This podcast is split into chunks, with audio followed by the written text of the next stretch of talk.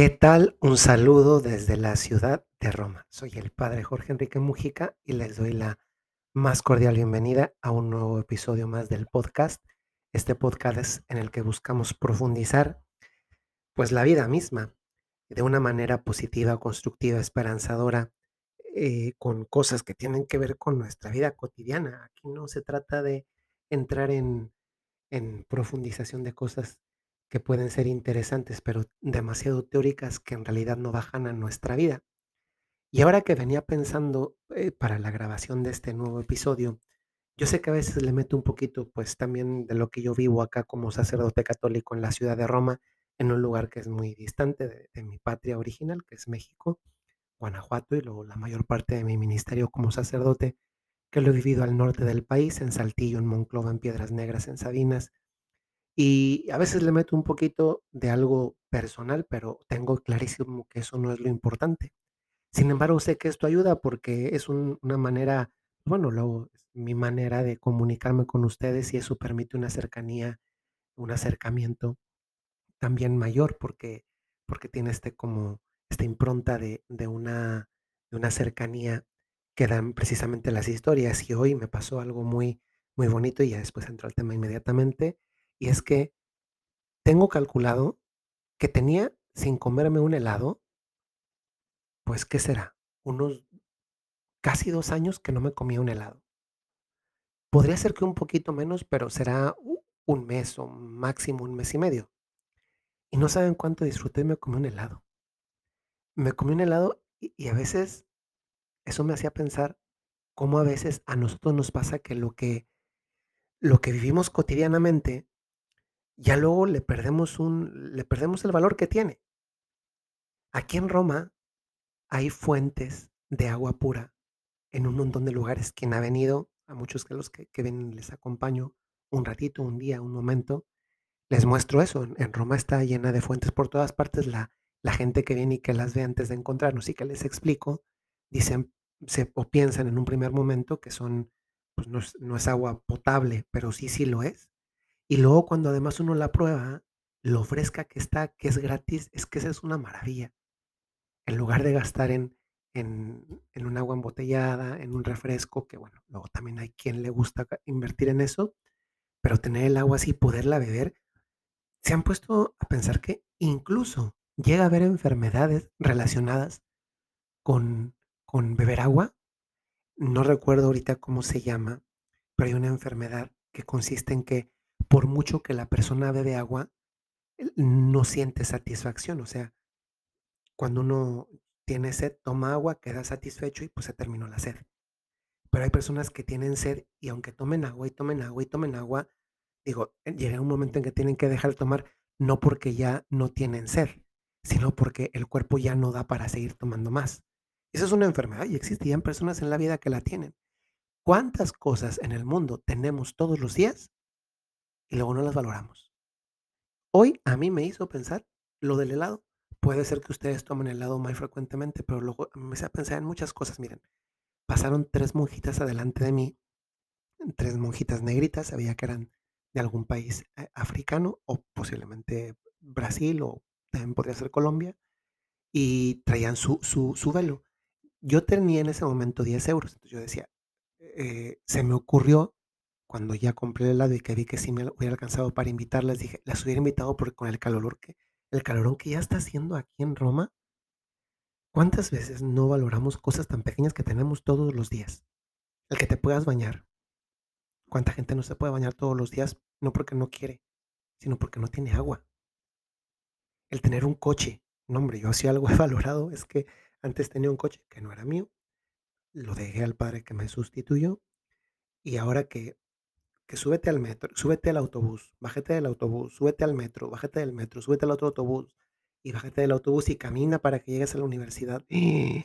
Se me van, es que se me, se me van casi todos los días dos horas en puros trayectos. Luego uno también trata de aprovecharlos, ¿no? Y yo a veces me pregunto, y ya voy terminando porque no es el tema de hoy, aunque algo de relación tiene, cómo a veces lo verdaderamente esencial es, son, muy pocas cosas. Lo verdaderamente esencial.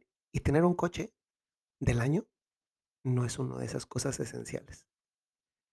¿De qué te serviría tener el coche más maravilloso del mundo si estás solo? Esa gran, gran plaga que es la soledad.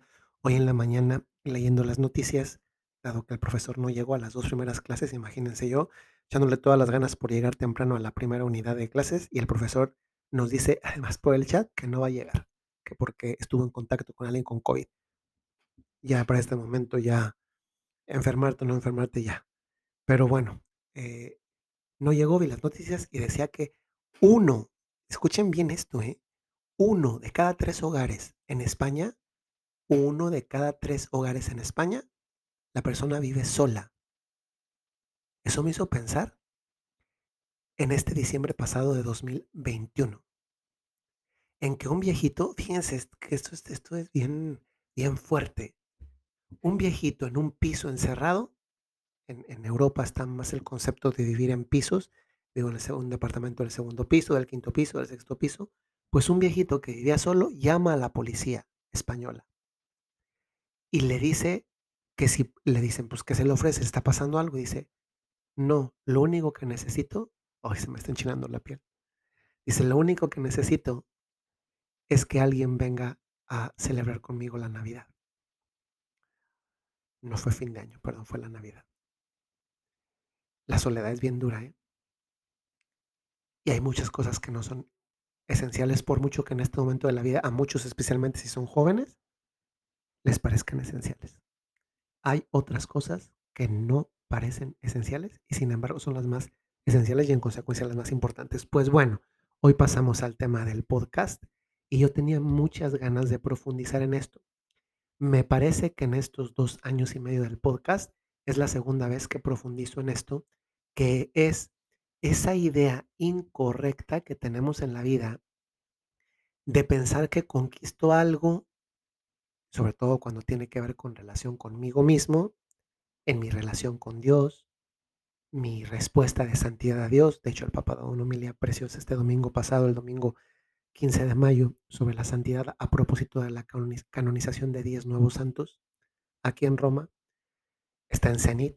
No dejen de entrar a E es.zenit.org,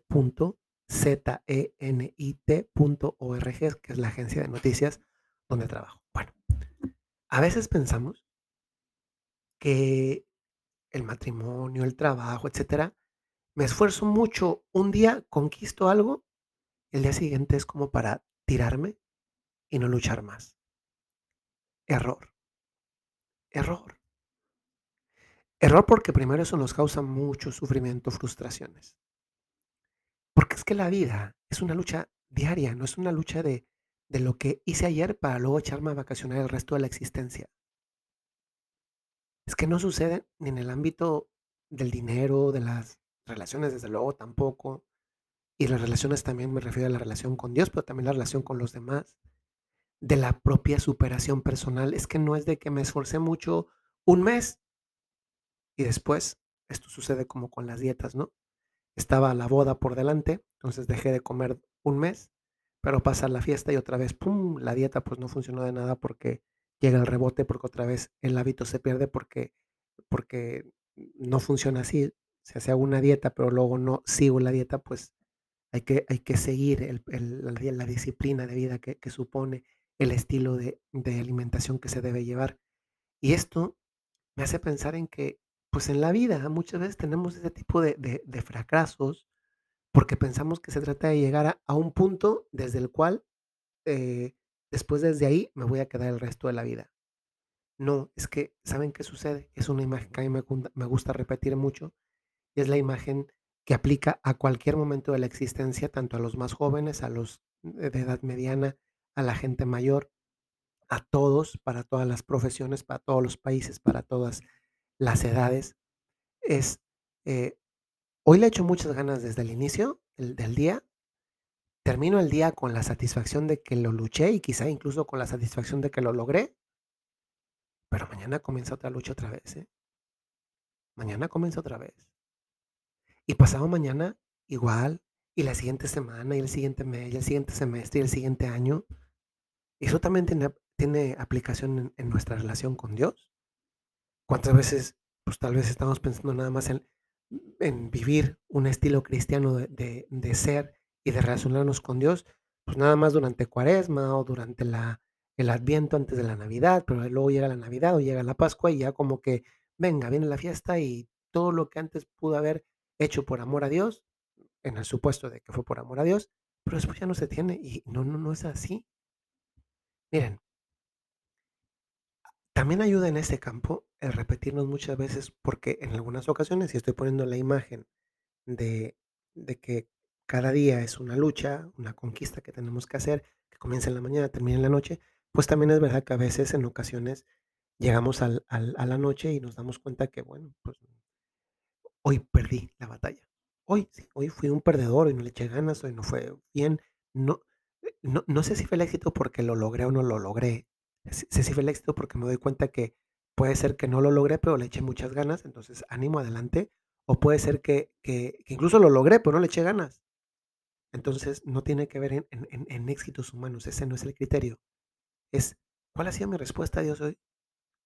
Y muchas veces puede ser que incluso tenemos fracasos, humanamente hablando, pero que a los ojos de Dios son éxitos. Esto me hace pensar que no nos tenemos que quedar ahí, ¿eh? Independientemente si es fracaso, aunque le eche ganas, y desde luego también si es fracaso porque tampoco le eche ganas. Porque si al día siguiente Dios me da una nueva oportunidad, pues órale, aprovéchala. Nos ayuda mucho tratar de mirarnos y de hablarnos como Dios nos habla. Nos hace falta repetirnos más a menudo algo como esto. Dítelo tú mismo, dítelo tú misma. Te he visto volver a empezar y lo has hecho como nadie.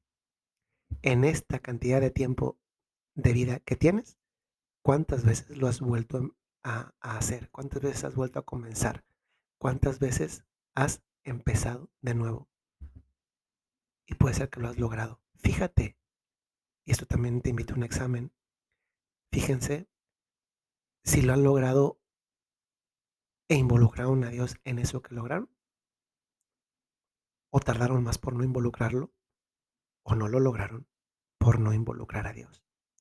Este es el mensaje de este día en el podcast, este podcast que ya lleva dos años, eh, ya va, ya superó los dos años y que me da mucho gusto grabar cada vez que lo hago para ustedes.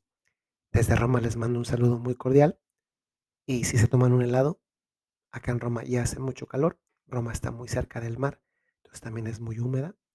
Si toman un helado, no, no se acuerdan de, mí, acuérdense de Dios, que les dio unas papilas gustativas y les ha mantenido esas papilas gustativas para que puedan disfrutar los sabores. También los de un helado. Hasta luego.